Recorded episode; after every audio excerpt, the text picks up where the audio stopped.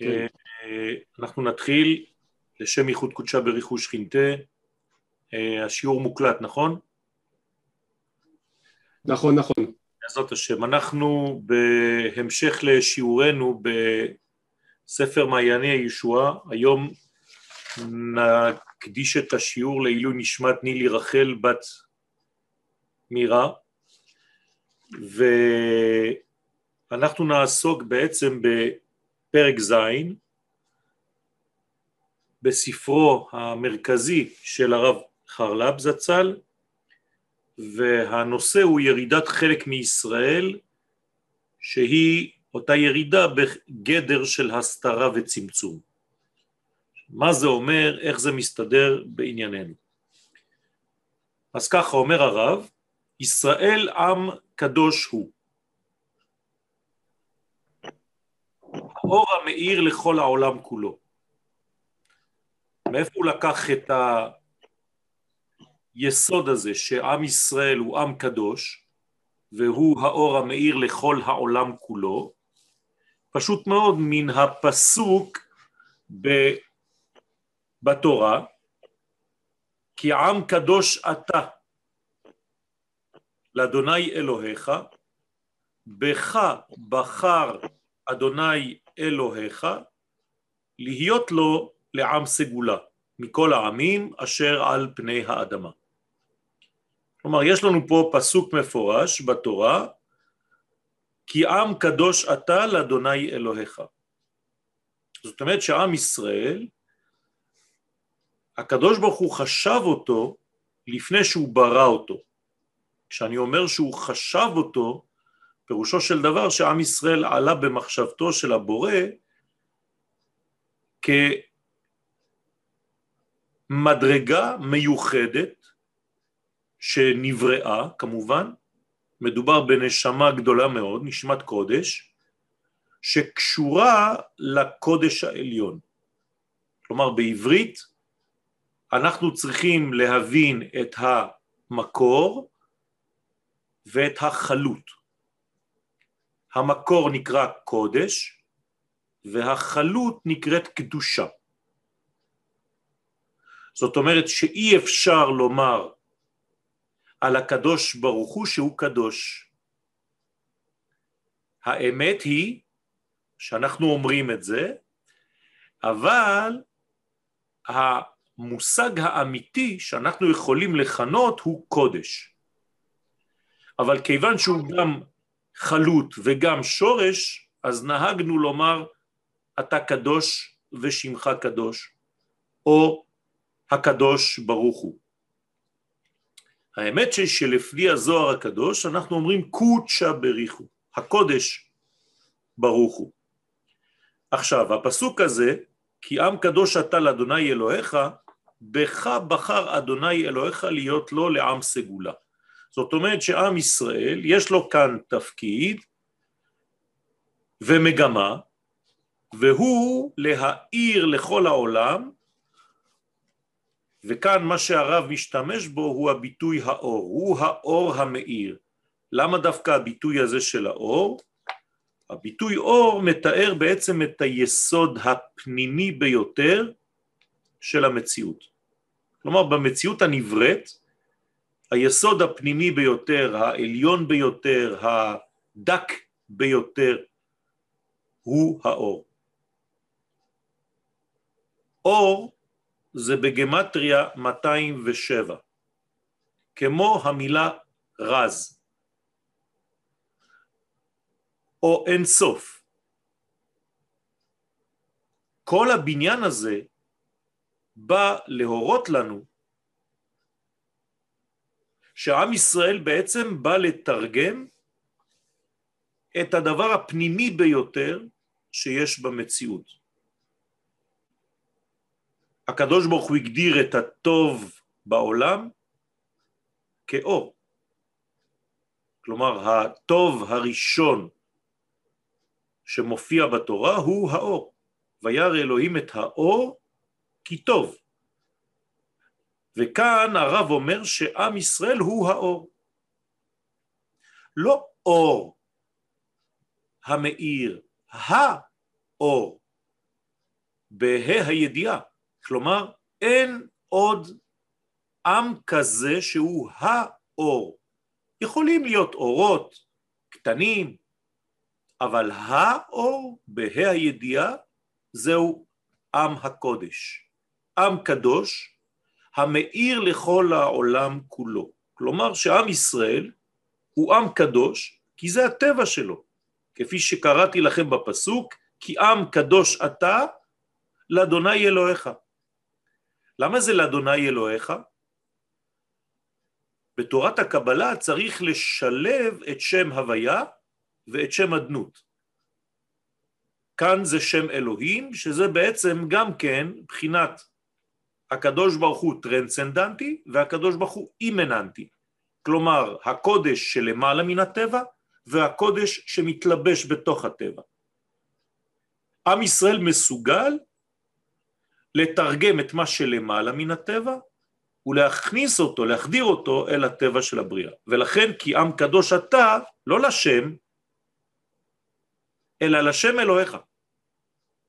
אם אין צירוף של שני השמות, זה לא מעניין אף אחד. תבינו טוב, לא באים כאן להגדיר את עם ישראל סתם כדבר עליון, זה לא מעניין. מה שעם ישראל פועל זה להפוך את שם הוויה לשם אלוהים. אדוני הוא האלוהים. ולכן הפסוק שממנו נלקח הפסוק הזה, המשפט הזה של הרב חרל"פ, ישראל עם קדוש, זה לא שהוא המציא את זה, אלא כי עם קדוש אתה לאדוני אלוהיך, למה? כי בך בחר, עוד פעם, מי בחר? אדוני אלוהיך, לא השם לבד. הצירוף הזה שמסוגל לחבר שמיים וארץ, עליונים ותחתונים, זאת הבחירה של עם ישראל, להיות לו לעם סגולה. מה זה עם סגולה? אתה מסוגל. רק אתה כעם שמייצג את הקודש מסוגל לעשות את הדבר הזה, לייחד את שמו יתברך בעולם הזה.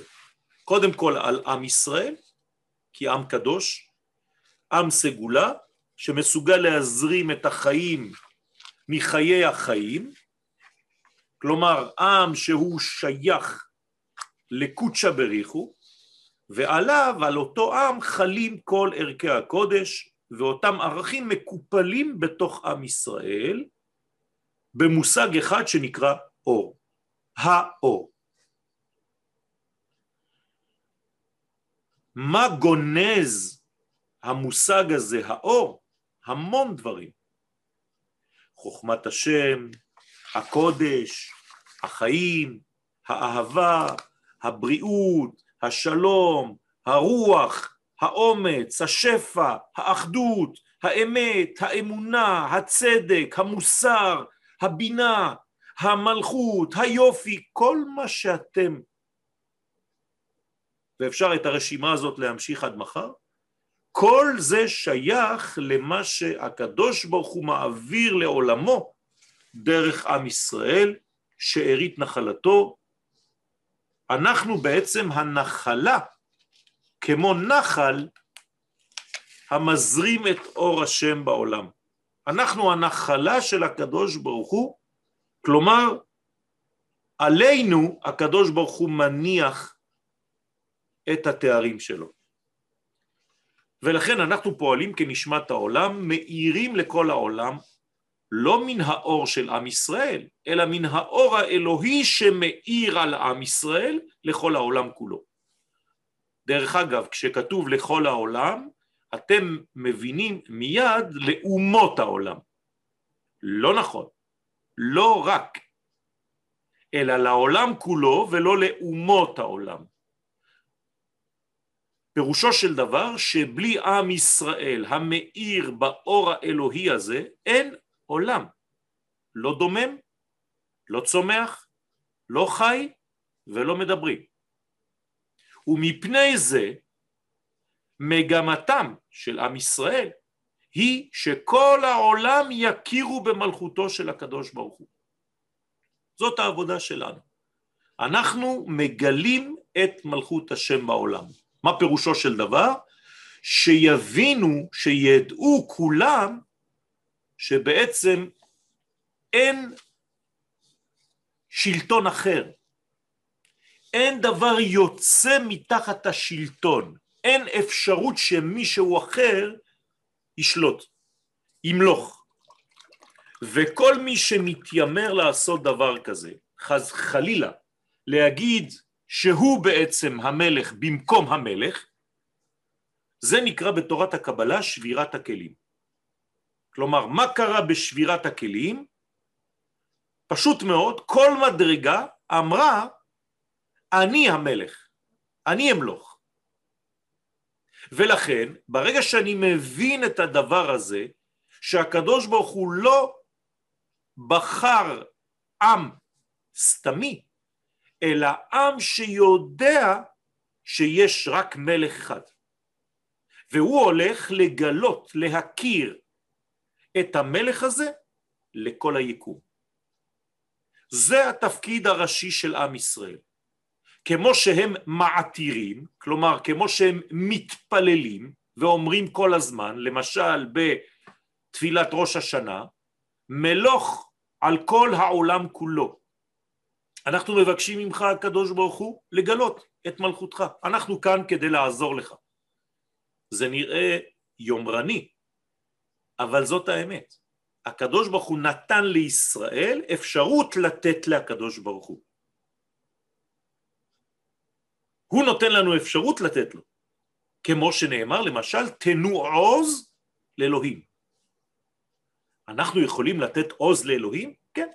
זה המנגנון שהוא בחר, נתן לנו אפשרות כזאת, מנגנון כזה שאנחנו מוסיפים כוח במה?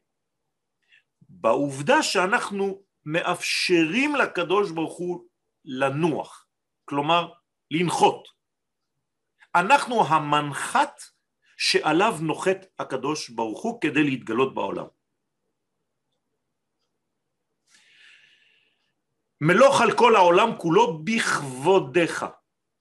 איך אתה מולך? במדרגה שנקראת כבוד. כבוד זה גם כן שם נרדף למלכות, שנאמר ברוך שם כבוד מלכותו. כלומר, הכובד, כבוד מלשון כבד. אנחנו, עם ישראל, נותנים משקל, כובד, לקדוש ברוך הוא. הוא שוקל, ולכן גם המטבע שלנו היא שקל. בגמטריה נפש. כלומר, אנחנו מאפשרים לקדוש ברוך הוא לרדת ולהיות כבד על העולם כדי שנרגיש את נוכחותו ואת כל הערכים.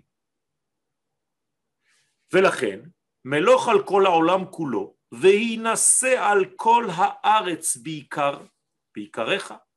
כלומר, אנחנו מבקשים ממך להיות גבוה, להראות את גדולתך על כל הארץ, על כל הרצונות.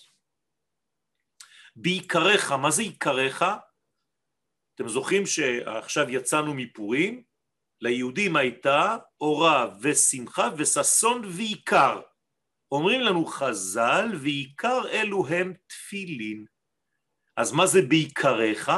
בתפילתך, בתפילין שלך, לקדוש ברוך הוא כן, רבותיי, יש תפילין, ומה כתוב בתפילין של הקדוש ברוך הוא?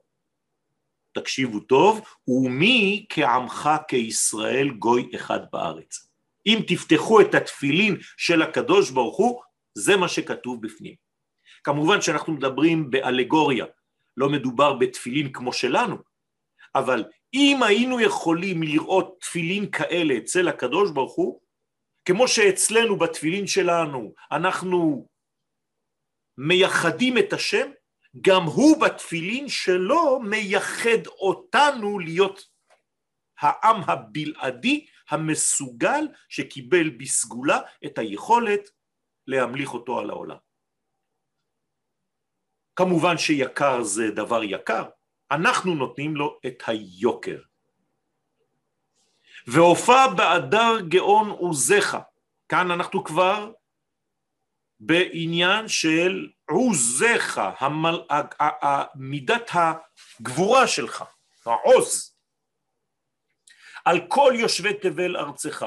כלומר לא מספיק בגילוי של חסד, אנחנו גם יודעים לתת גבולות לגילוי הזה. איך אנחנו נותנים גבולות לגילוי האלוהי? הלכות. רק עם ישראל מסוגל להמציא דבר כזה שנקרא הלכה. מה זה הלכה?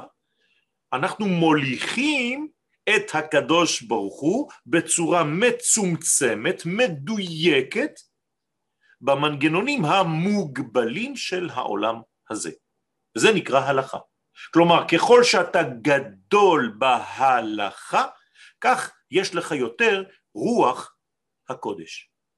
כיוון שאתה מסוגל לתרגם את הקודש העליון למעשים מאוד מאוד מדויקים, פרטניים בעולם הזה. זה חידוש עולמי רבותיי.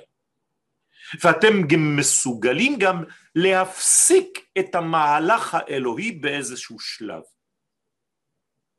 הקדוש ברוך הוא זורם דרכנו, אבל אנחנו גם מפסיקים את הזרימה, מפסיקים את ההליכה שלו כביכול כדי לעסוק בנושא מסוים שעכשיו יש לי בעיה עם הנושא הזה, אני צריך לפסוק הלכה, לפסוק, להפסיק את ההליכה.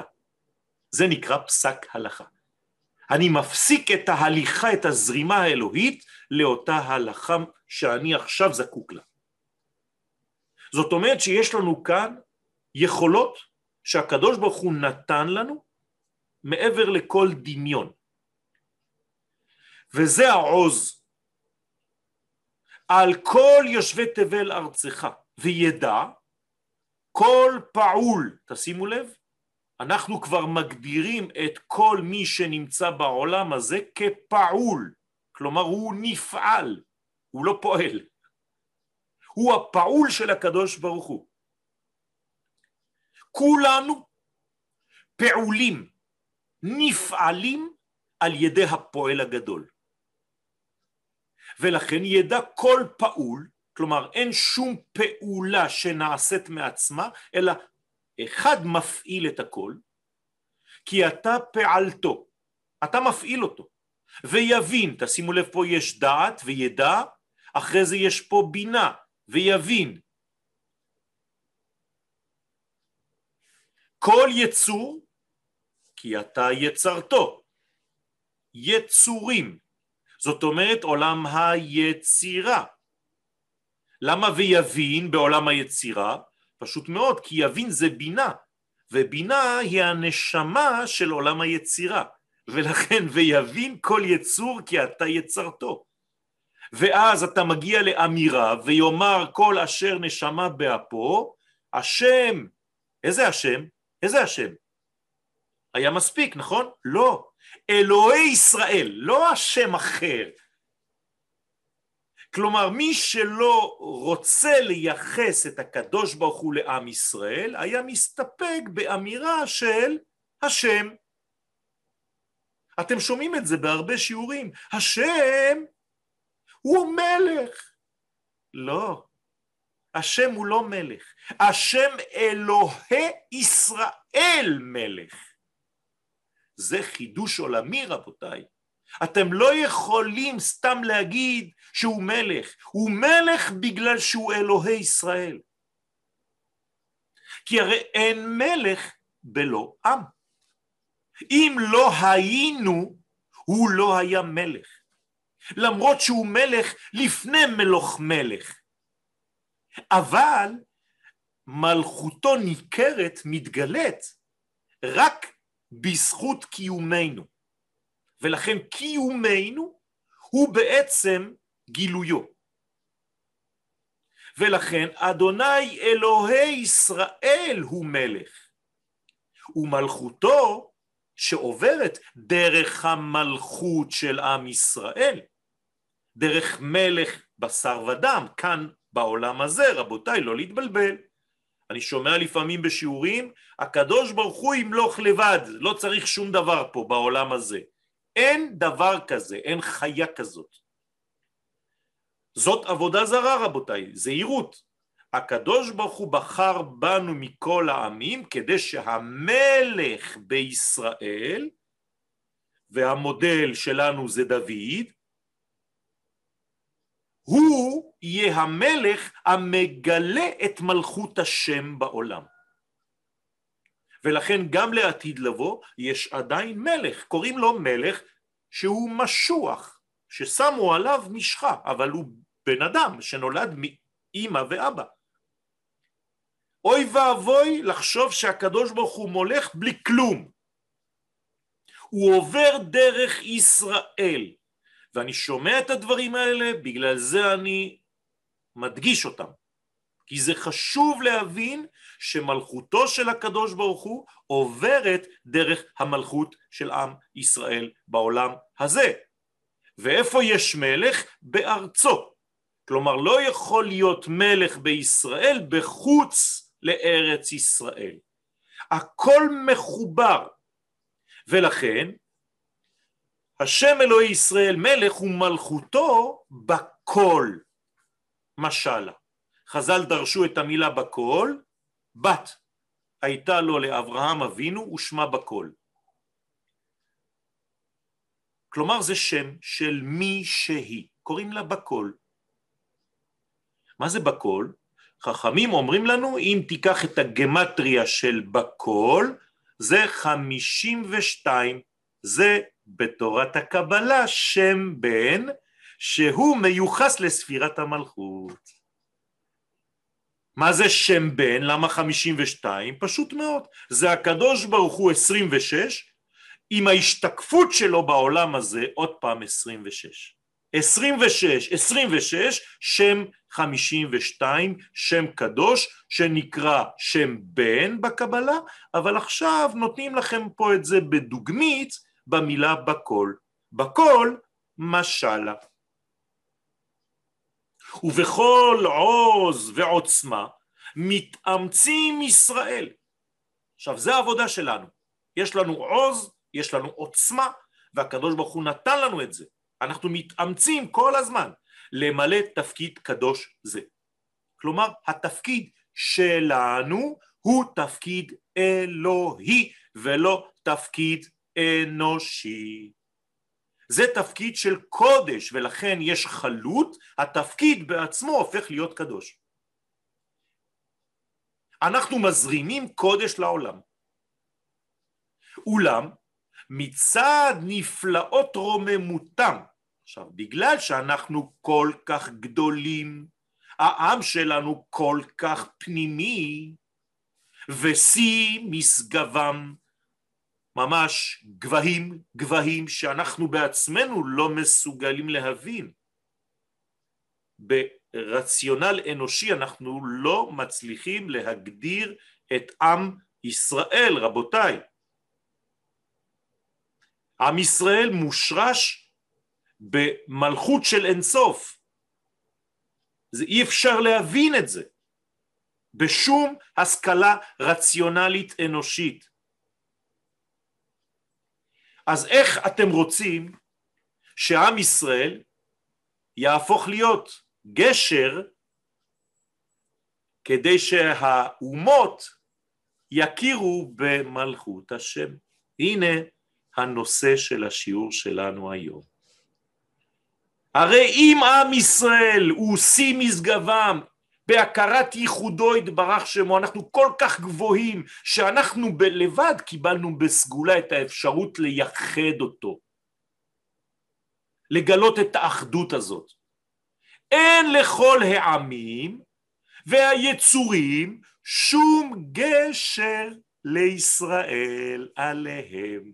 אז רבותיי אנחנו בבעיה, אם אין לאומות ולכל היצורים גשר לישראל כי ישראל כל כך גבוה, כאומה, איך אתם רוצים שעם ישראל יעזור להכיר את הקדוש ברוך הוא לאותם אנשים? וצערם של ישראל על זה נורא מאוד. הן עם לבדד ישכון. מה זה אומר? זה אומר שלא יכולים להקשיב ולהבין מה אנחנו מדברים בכלל. אנחנו אסטרונאוטים בשבילם, אנחנו חייזרים. אתם יודעים, כדי להבין, כשהרב שלך הוא רב אמיתי גדול, כדי להבין את מה שהוא אומר לך, צריך לחכות ארבעים שנה אחרי שהרב כבר מת. אז מה נגיד על מלכות השם? איך? תראו עכשיו מה אתם הולכים לגלות. דבר פלא. וכשם שנאמר אצל הקדוש ברוך הוא, לא תוכל לראות את פניי, כי פניי לא יראו, כי לא יראני האדם וחי. אותו דבר. אי אפשר לראות את הפנימיות האלוהית, פנים כאן זה פנימיות, כן?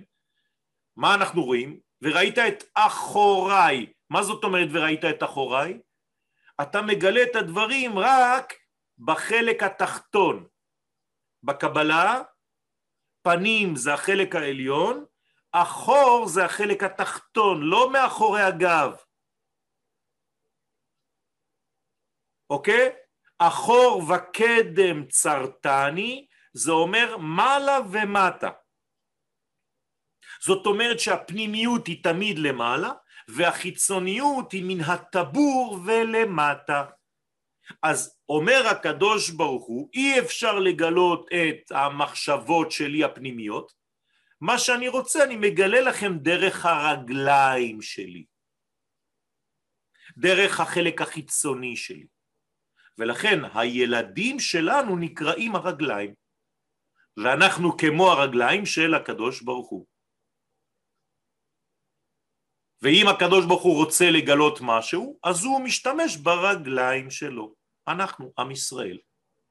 אם כתוב למשל בנבואה שהקדוש ברוך הוא יום אחד צריך לעמוד על הר הזיתים ועמדו ביום ההוא רגליו של הקדוש ברוך הוא על הר הזיתים עכשיו אמרתי להם, מי זה הרגליים?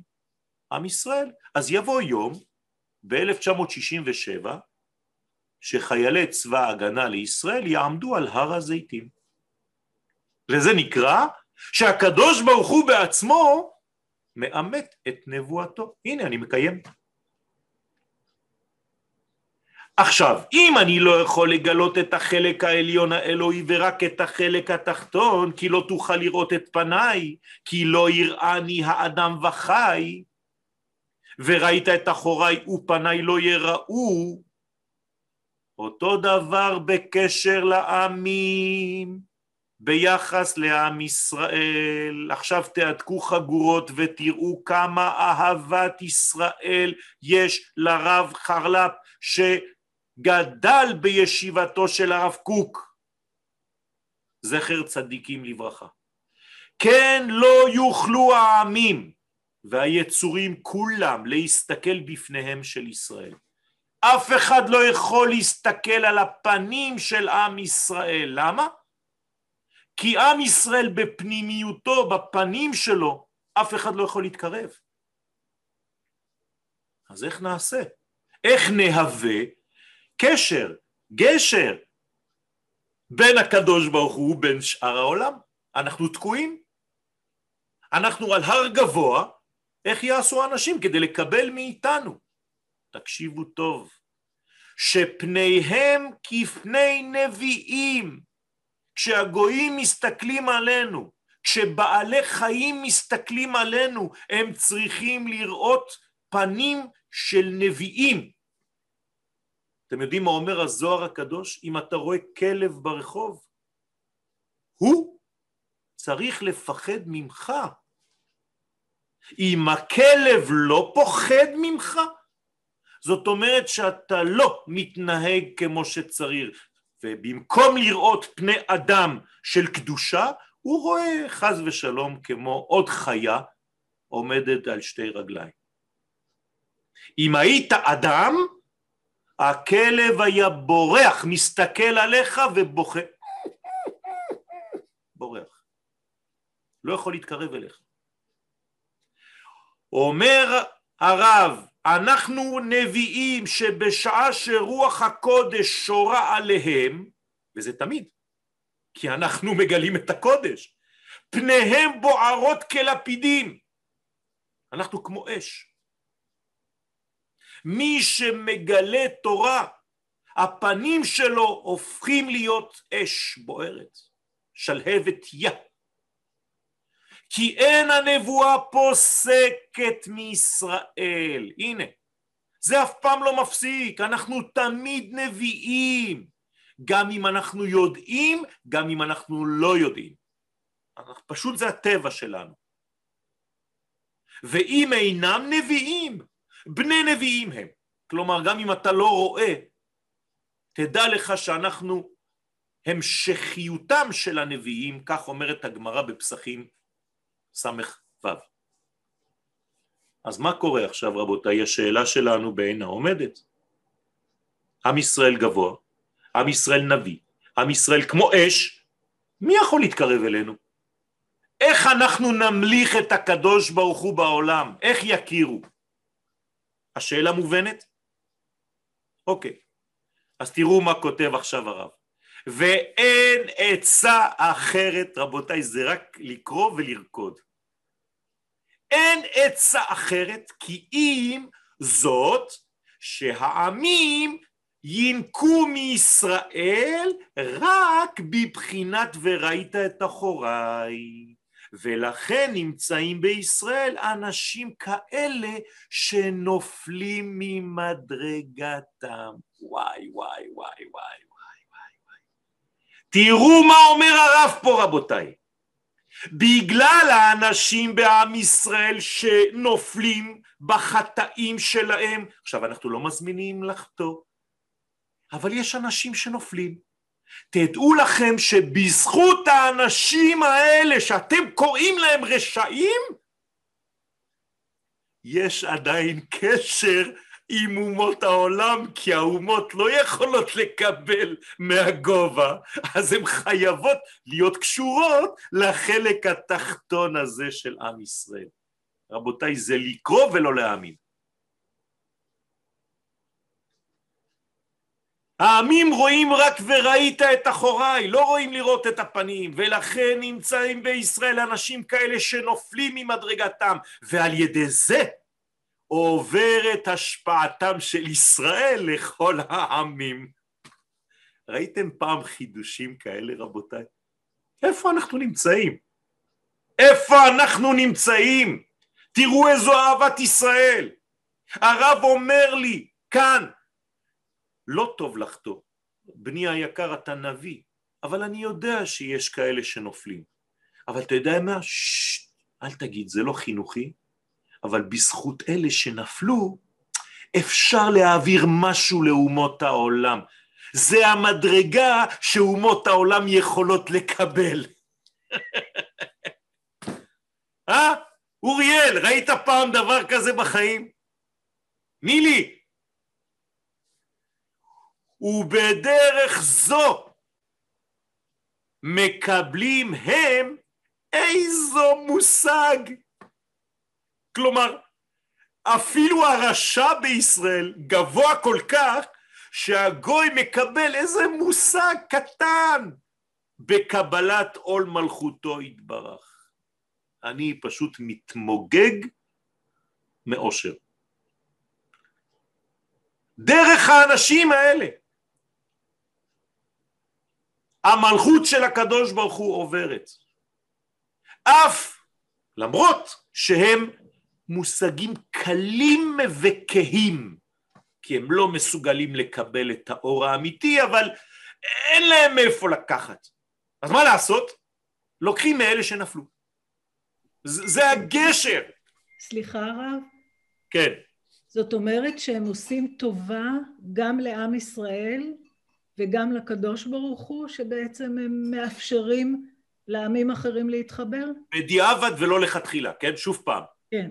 אנחנו צריכים להיות עם שמתנהל לפי הסגולה שלנו, קודש. אבל הקדוש ברוך הוא לקח גם את זה בחשבון, שיש אנשים בודדים שנופלים. זה גאוני. זה, מה זה גאוני? מה זה גאוני? אתה שומע אהרון?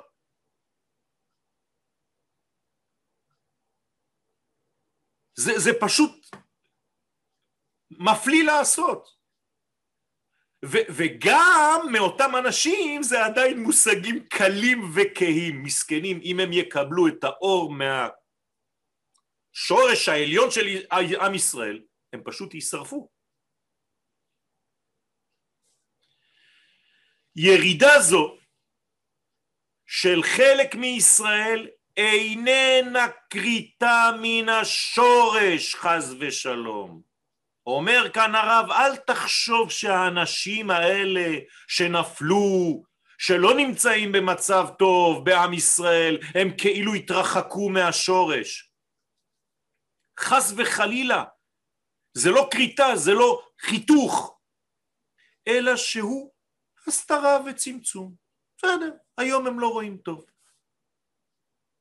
זה רק הסתר, זה רק צמצומים, כדי שמה? תשימו לב, שיוכלו העמים והיצורים לקבל מהם כפי חלקם ומידתם, בגלל שהם מלאים בכיסויים, ואם אין כיסוי כזה, אתה לא יכול להתגלות. המסכה הזאת שעם ישראל עוטה זה כדי לעטות. מה זה לעטות בעברית? לכסות, נכון? זה מה שהקדוש ברוך הוא אומר, אני עוטה מסכה. לא אומרים אני לובש מסכה, אני עוטה מסכה. זה מה שהקדוש ברוך הוא אמר לירח, לכי מעטי את עצמך, ורוב האנשים חושבים שזה מלשון מעט. לא, זה מלשון לכי תתכסי, תלבישי על עצמך משהו כדי שיוכלו לגלות משהו ממך. רבותיי, אין שפה כזאת, אין לשון כזאת. ולכן אותו מעטה אותו צמצום זה מה שמאפשר לאומות העולם לקבל משהו כדי שיוכלו העמים, ולא רק העמים, היצורים, תדמיינו לעצמכם, אני מדבר עכשיו על עמים, אוקיי, ניחא, אבל יצורים, יש גם חיות, יש גם פרחים, יש צמחים, יש עצים, יש פירות. איך הדברים האלה יכולים? הרי אמרנו מקודם, וידע כל פעול כי אתה פעלתו, ויבין כל יצור כי אתה יצרתו. רק מי שיש לו נשמה ויאמר. תשימו לב, כי מי שאין לו נשמה, אין לו דיבור, אז הוא לא יכול לדבר. ויאמר, כל אשר נשמה באפו. אבל מי שאין לו נשמה, וזה קיים, יש מלא אנשים שהן דמויות כוחות בעולם שאין להם נשמה, יש להם נפש. אבל לא נשמה מדברת. אז מה הם יעשו? בזכות הצמצום האלה של אותם יהודים מעם ישראל שנפלו, הם יכולים לקבל את האור שלהם לפי הגבול ולפי המידה. והם, הם פליטי הענן משבט דן. עכשיו תקשיבו טוב רבותיי, כשיצאנו ממצרים, רוב עם ישראל היה בתוך ענני הכבוד. אבל מי שהיה חוטא, כביכול יצא לשעה, לרגע, מאותה כלליות, אתם זוכרים שאמרנו שכל חטא נובע מיציאה מן הכלל וגורם יציאה מן הכלל. לפי שהוציא את עצמו מן הכלל, כך נקרא רשע בהגדה של פסח. זאת אומרת שהיה ענן, ענני כבוד, שבעה עננים שמלווים את עם ישראל ועם ישראל בתוך העננים הללו וכל מי שחטא לרגע ויצא במחשבתו, בדיבורו, במעשיו, לא משנה עכשיו, יצא מהענן, נפלט. בשביל מה הוא נפלט? כדי להיות גשר לכל המציאות החיצונית שהיא לא בתוך הענן עם עם ישראל. הלו, אנחנו רוצים לדעת מה יש בפנים. אז הבאתי לכם דוגמית. אלה שחוטאים, שט, לא לגלות לאף אחד, אף אחד לא יודע. אבל יש כמה אנשים מחוץ לענן וקוראים להם המאסף, כמו דן, כמו אוטובוסים, יש אוטובוס מאסף, ולכן שבט דן הוא המאסף לכל המחנות. למה? כי הפליטים היו יוצאים מהשבט הנמוך הזה, השבט הנמוך ביותר, אין לך יותר גרוע משבט דן ואין לך יותר גבוה משבט יהודה. בעצם זה הסוגריים של עם ישראל. אבל שבט יהודה, מי יכול להתקרב? תגיד לי, אתה ראית איזה אומה שיכולה להתקרב לשבט יהודה? נו באמת. מקסימום שמישהו מבחוץ יכול להשיג מהקדושה, חייב לעבור דרך מידת הדין, דרך צמצומים, ולכן קוראים לו דן, שהוא, כן, האחרון שבשבטים, הנמוך שבשבטים. עיין רש"י. כלומר רש"י אומר לנו, זה לא סתם. אתם יודעים מה היה עושה שבט דן? היה אוסף את כל מה שנפל מעם ישראל. למשל, אני לא יודע, היה איזה איש עם ילדים, כן? לילדה הקטנה הייתה בובה. הבובה שלה נפלה באמצע הדרך. אז מי היה אוסף אותה? שבט דן. זה בפשט. מה זה אומר בסוד? שכל העבירות שלנו, כל הניצוצות שאיבדנו בדרך, היה מישהו מאחור שאוסף את הכל ומחזיר את זה לקדושה. פלא, פלא פלאות. ולכן הוא מהירודים שבשבטים, המאסף לכל המחנות, וזה היה גם אצל שמשון. שהיה משבט דן, והייתה שכינה מקשקשת לפניו כזוג. מה זה אומר? שהייתה אצלו שכינה, אבל אתם רואים שהוא היה איזה מין אה, מצב ביניים כזה, הוא בין ישראל ובין הפלישתים. כלומר חצי רגל פה, חצי רגל שם, יושב על הגדר, רגל פה, רגל שם.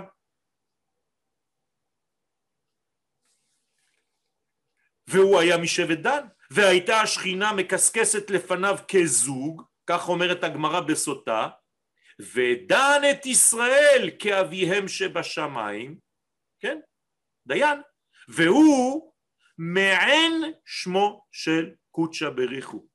מה הקדוש ברוך הוא מגן על כל העולם כולו, אף שמשון מגן בדורו על ישראל. מה זאת אומרת?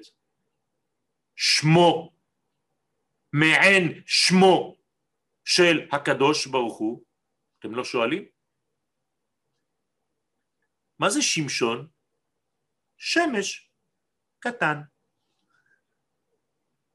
שמש בעברית זה גם זכר וגם נקבה. אפשר לומר שמש אחד או שמש אחת. שמש זה גדול, שמשון זה שמש קטנה. ילד, ילדון. שמשון בעולם הזה הוא כמו הקדוש ברוך הוא שמאיר על כל העולם השמש הגדולה, הנה לכם שמש קטנה. ולמה צריך שמש קטנה? כדי שלא יסתנוורו אלה שלא מסוגלים לראות את עם ישראל בגדולה השמשית הגדולה.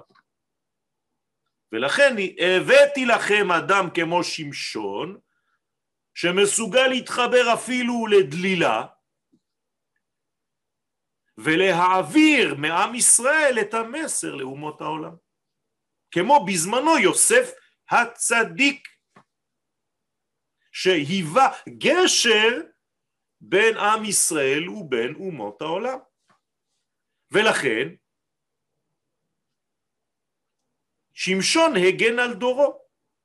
ועם זה הלך אחר עיניו, זאת אומרת שיש לו את הנפילה שדיברנו עליה קודם, ולא תטור אחרי לבבכם ואחרי עיניכם, אז הנה כאן יש נפילה, כלומר איזה מין פזילה החוצה, וברגע שאתה פוזל כלפי חוץ, אז מה לעשות?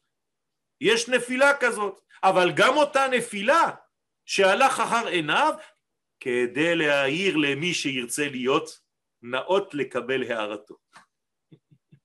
אותה ירידה של שמשון מצד אחד נחשבת לחטא, להחטאה, מאידך נחשבת לאפשרות למישהו שהוא במדרגה נמוכה להתקשר לערכים של עם ישראל שמייצגים את הערכים של הקדוש ברוך הוא.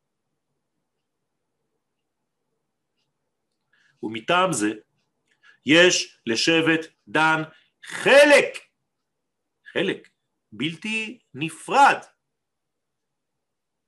בבניין עם ישראל. תשימו לב שלדן, כשאנחנו מברכים את דן, יש לו גם כן את המושג אריה.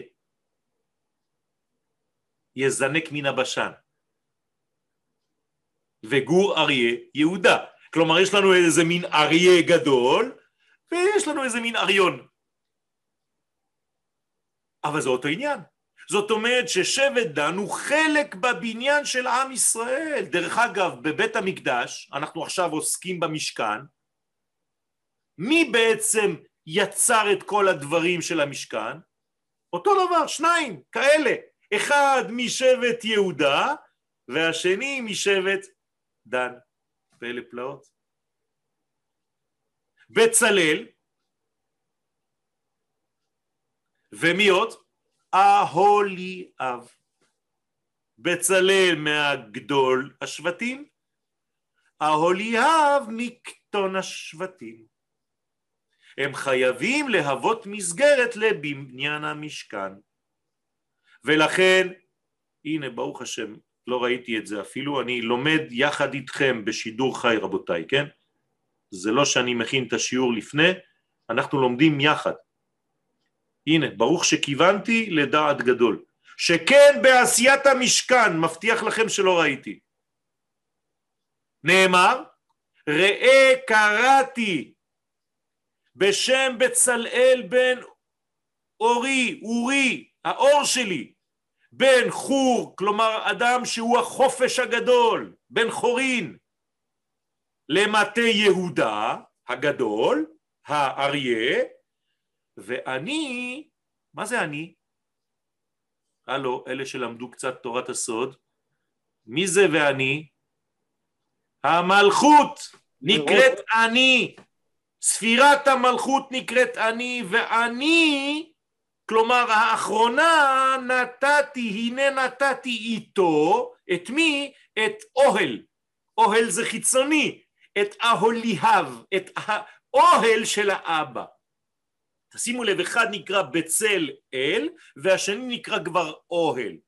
בן אחי שמח, אני חייב להיסמך למטה דן. ולכן דן הוא לא רק אריה, הוא גם נחש.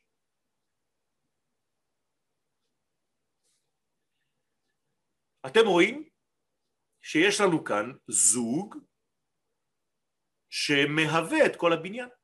אני לא יכול להיבנות בלי המכלול של עם ישראל. לא ייתכן, ולכן כמעט אף פעם לא תשמעו אותי אומר יהודי. אתם יודעים למה? כי יהודי זה רק משבט יהודה. זה לא נכון. אנחנו עם ישראל. אם אתה אומר שאתה יהודי, אתה אחד חלקי 12. אתה פרקטלי, אתה לא שלם. אה, אז למה בשושן? כי הם היו משבט יהודה. איש יהודי זה לא שהוא היה ג'וויש. איש יהודי היה בשושן הבירה ושמו מרדכי, פשוט מאוד שהוא היה משבט יהודה, לכן קוראים לו איש יהודי, אבל הוא גם משבט בנימין מהצד השני של ההורים, אז קוראים לו איש ימיני. הבנתם? מי שלא מבין, הוא אומר, הנה, זה יהודי ימני. אלא יהודה ובנימין. אותו דבר כאן, דהיינו השבט היותר גדול הוא שבט יהודה, אם השבט היותר פחות הוא שבט דן. וכל זה אני חוזר לנושא שלנו רבותיי, לא לשכוח שהקדוש ברוך הוא למרות הנפילה של כמה מאיתנו משתמש באותם נופלים כלי, כדי להוות גשר עם אומות העולם ולהעביר להם משהו מעם ישראל. אתם מבינים למה כל הגויים אוהבים תמיד את אלה שמלכלכים על ישראל? מתי סרט תופס בהוליווד? כשהסרט הוא נגד מדינת ישראל. אז לוקחים לך אנשים שמראים איזה מין image מקולקל, וזה שמה בחוץ, וואו, סרט השנה, שחקן השנה, מוזיקת השנה, הכל. דהיינו, כי מיני ומיני, כלומר מצד אחד יהודה הגדול, החשוב, ומיני, ומצד השני יתקלס, יעילאה, הקדוש ברוך הוא מתברך. לקלס בעברית זה לברך. זאת אומרת שהקדוש ברוך הוא מתברך, מה זה מתברך? מתקשר לעולמו דרך אותם אנשים הגדולים וגם הקטנים שנפלו בעם ישראל. רבותיי, אם זה לא אהבת ישראל, אתם מבינים שאפילו הירוד שבינינו מלא באור? הרב, כל נפילה כל נפילה היא בעצם מהווה גשר לשלב מסוים. עכשיו, שוב פעם, מוריה, לא אמרתי שצריך להצביע ברגליים ולעשות שטויות, כן? ברור. ברור, השאלה אם זה גם החור בספינה שאנחנו מדברים עליה, שזה תיקון היסוד. נכון. האם גם שם יש את נכון. המנגנון הזה? למרות שבזוהר הקדוש מקפידים מאוד מאוד על החטא הזה, שאת בעצם מציינת כאן, אבל באיזשהו מקום גם זה היה חלק בדיעבד, כן? של אותו אור שיגיע לאומות העולם דרך אותו קלקול. אפילו אלה, ש... אפילו אלה שהולכים נגד עם ישראל? זה, זה בדיוק מה שאני אומר, אה, זה בדיוק זה. כלומר, מי שחוטא בעצם, גם אם הוא לא הולך נגד עם ישראל, הוא הולך נגד עם ישראל, כי החטא, כל חטא, זה ללכת נגד המושג של העם. אני, אני, אני חושב שלא תפסתם עדיין את הרעיון הזה. כי אם אני פועלת, אני, אני פועלת מכוח של הכלל. אתה אומר לא, יש. כאלה שיוצאים מהכוח של הכלל ושם הם בעצם מצליחים להעביר את האור בדרך אחרת. אז איך ברגע בעצם... שאת יוצאת מהכוח של הכלל, באופן אוטומטי את נמצאת בחטא. אם לא היית יוצאת מעולם מהכוח הכללי ויודעת ולומדת את הכוח הזה, מעולם לא היית חוטאת. דרך אגב, יש לי חידוש, לא היינו אפילו מתים. לא היינו ישנים, לא היינו עייפים. כי בפנים, הכלל זה פנימי, כן? הוא תמיד חי. אני ישנה, אני זה המלכות, וליבי ער. מה זה הלב שלי? הנשמה שלי תמיד ערה. זה בעצם הנשמה הכללית, היא לא ישנה. היא כמו הקדוש ברוך הוא, הנה לא ינום ולא יישן. אבל מי, שיוצא, אבל מי שיוצא מכוח של הכלל, אתה אומר שגם שם יש לו השפעה, אז איך. זה עובד? הרי איך זה עובד? היציאה, הרי היציאה, אמרנו, הרב אמר, היא לא יציאה של כריתה, היא יציאה זמנית של נפילה, ושבסופו של דבר לא יהיה שריד שיימצא בחוץ וילך לאיבוד לחלוטין. אין דבר כזה. אז מכוח מה? מכוח מה? כוח מכוח- שייכותו לכלל ולסגולה האלוהית שהקדוש ברוך הוא חשב וברא את עם ישראל עם אותו כוח שאמרתי את הפסוק מההתחלה כי עם קדוש אתה זהו אדוני אלוהיך. בך בחר השם אלוהיך להיות לו לעם סגולה מכל העמים אשר על פני האדמה. למה? מן ערפש. הרב, אז מה תפקידו של המשיח? המשיח הוא רק האנטנה. יש לך רדיו, בלי אנטנה לא שומעים. הרדיו זה כל עם ישראל. צריך אנטנה פשוט מאוד. אז האנטנה זה המשיח. ברגע שיש משיח, פתאום שומעים את השידור. אבל הרדיו כבר מוכן, הכל, כל החלקים. אותו דבר, ויהיה גם לאור הגויים. תשימו לב, גם הוא הופך להיות לאור לגויים, כי אצלנו הוא חושך, נכון? אבל ביחס אליהם הוא הופך להיות אור. איזה יופי. איזה יופי. וכן מקדש ראשון שנבנה על ידי שלמה בן דוד, מלך ישראל, ועל ידי חירם, אותו דבר, מי זה החירם הזה? מה אני צריך איזה חירם שבא נכנס לי לתוך הבניין, שאימו הייתה, מאיפה? משבט דן, אותו דבר, כי אני חייב את שניהם, בלי זלזול חלילה. עליין ילקוט מלכים רמז קפ"ה וכן בהריגת בלעם על ידי פנחס היה צורך לשתף את צליה משבט דן שעזר לפנחס לחסל את בלעם הרשע. תשימו לב, קוראים לו צליה. הוא בצל, אבל בכל זאת בשביל האחרים זה אור. פנחס, אי אפשר להסתכל עליו, זה אליהו הנביא, מי יכול להסתכל עליו? אפילו בישראל קשה להסתכל עליו. אז איך אומות העולם תקבלנה משהו? ובדוד אותו דבר, היה צורך לשתף את עירה. אתם רואים? כל אחד בא עם הכביכול הכי רחוק, הכי גבוה והכי רחוק. ובגינה ובזכותו תליה גבורתי דדוד. דוד היה גיבור בזכותו של עירה שהיה ממש ממש ממש אחרון. וכן לעתיד לבוא, שזה היום, תהיה הגאולה גם על ידי שריה משבט דן, דזמין למתה בהדה משיחה דאפרים, כלומר אחד שיהיה, שמעתם נכון? לפעמים קוראים לו משיח אפרים, הילד שעשועים, נכון? הבן יכיר לי אפרים, מה, מה, מה, מה זה בא לעשות פה? הוא המשיח, נכון? חייב שיהיה משבט דן, וזמין אי הוא למעבד נוקמין, אז מה הוא יעשה? הוא יעשה את כל הנקמות, את כל הקרבות, את כל הצבא, את כל מה שצריך כדי לחסל בשאר עמים כל מי שעשה רע לעם ישראל. וחדה יקום כדן הווה מחכה לפורקנא דישראל ובגלל השיתוף הזה יהיה פורקן גאולה לעם ישראל.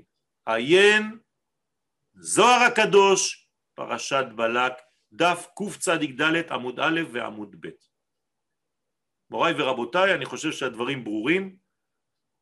גם כשאנחנו רואים בעם ישראל מישהו שנראה לנו, כן? בואו נישאר בענווה, בואו נישאר בצניעות, לכל אחד יש תפקיד, כמובן ששוב פעם אני חוזר ואומר, אל תגידו שיואל אמר שזה בסדר, הכל טוב, לא אמרתי את זה.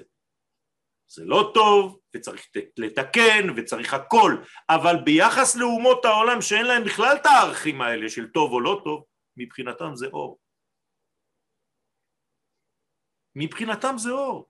הם לא יכולים לבוא וללמוד תורה פנימית, אז הם יקבלו מאיזה עבריין אה, ישראלי שנפל שם. מה אני אגיד לכם? אבל הוא, מבחינתם זה נציג עדיין של עם הקודש. ויש לו תקווה. זה הסוד הגדול. ולכן צריך להתפלל על כל אחד ואחד מאיתנו ועל אחינו ועל אלה שגם נפלו ונופלים. שבע ייפול אפילו צדיק, וקם. תודה לכם על ההקשבה, באהבה גדולה. תודה רבה רבי. יש, שאלה-. יש קשר בין הסגולה של שבט דן לחוסר יכולת שלו בתקופת השופטים להתמקם במקום אחד. אה, כן, זה זמני, כיוון שהוא חייב להיות בעצם מתווך, ולמתווך אין מקום אה, אה, כמו שיש בארץ ישראל, בוא נגיד ככה, כשיש ממש בניין, יש זמנים שהם צריכים להיות ככה נודדים כדי להיות קשר עם מישהו שנמצא בחוץ.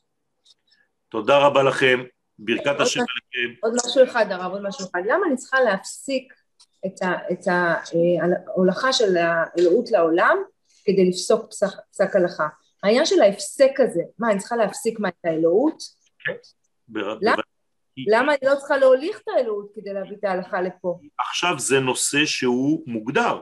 יש לי עכשיו כוס מים, האלוהות זורמת, אבל עכשיו, עכשיו אני מבחינתי, יש לי הפסקה, זום של הפסקה בזמן.